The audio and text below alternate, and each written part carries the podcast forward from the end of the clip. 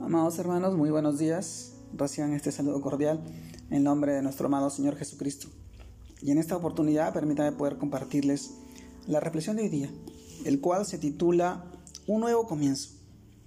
Y el título de hoy día nos lleva a reflexionar en el pasaje que encontramos en 2 Corintios capítulo 5 versículo 17, en la cual nos dice, de modo que si alguno está en Cristo, nueva criatura es.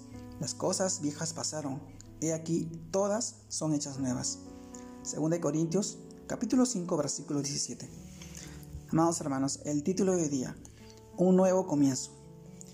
Y un nuevo comienzo para nosotros empieza con un nuevo nacimiento. Y es que nos preguntamos, ¿qué significa estar en Cristo? ¿Qué significa haberlo recibido como Señor y Salvador? Como lo dice en el libro de Juan, capítulo 1, versículo 12 mas a todos los que le recibieron, a los que creen en su nombre, les dio potestad de ser hechos hijos de Dios. Es haber aceptado su señorío en nuestra vida, en nuestro corazón. Y si lo hemos aceptado como nuestro Señor, por amor, por amarlo a Él, le obedecemos. Y esa es su voluntad. Por esto enseña la Escritura respecto al mensaje que hoy día predicamos. Porque no nos predicamos a nosotros mismos, sino a Jesucristo como Señor y a nosotros como vuestros siervos por amor a Jesús. Este pasaje, este fragmento también lo encontramos en 2 Corintios capítulo 4 versículo 5. Y este hecho de estar en Cristo solo es mediante la fe, pues cuando escuchamos el mensaje de la buena noticia y nosotros creemos, somos regenerados a través de su Santo Espíritu.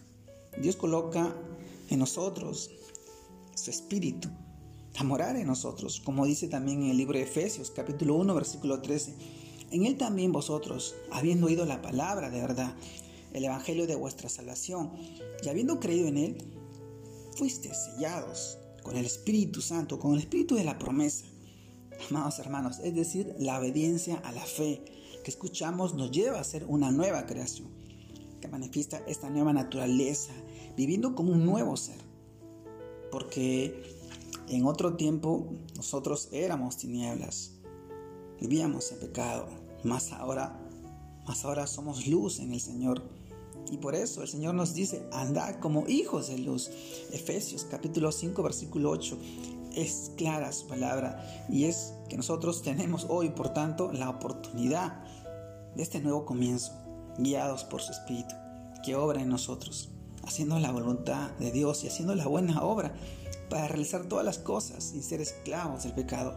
Ya no somos esclavos del pecado, ahora tenemos la libertad y tampoco estamos ligados a nuestra tendencia al mal.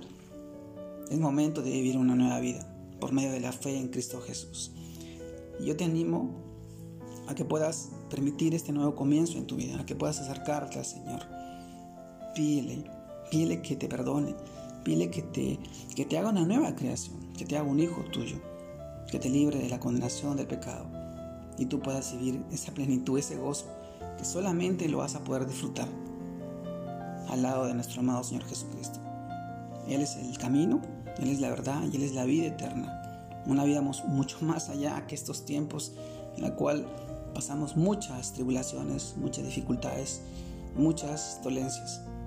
Hoy te animo a ti, a que puedas aceptar al Señor en tu corazón y puedas tener una nueva vida, un nuevo comienzo. Te mando un fuerte abrazo, Dios te guarde y te bendiga en este tiempo y en este día, que sigas creciendo en el Señor, buscando de Él todos los días. Saludos a todos mis hermanos. Un abrazo a la distancia, Dios lo bendiga.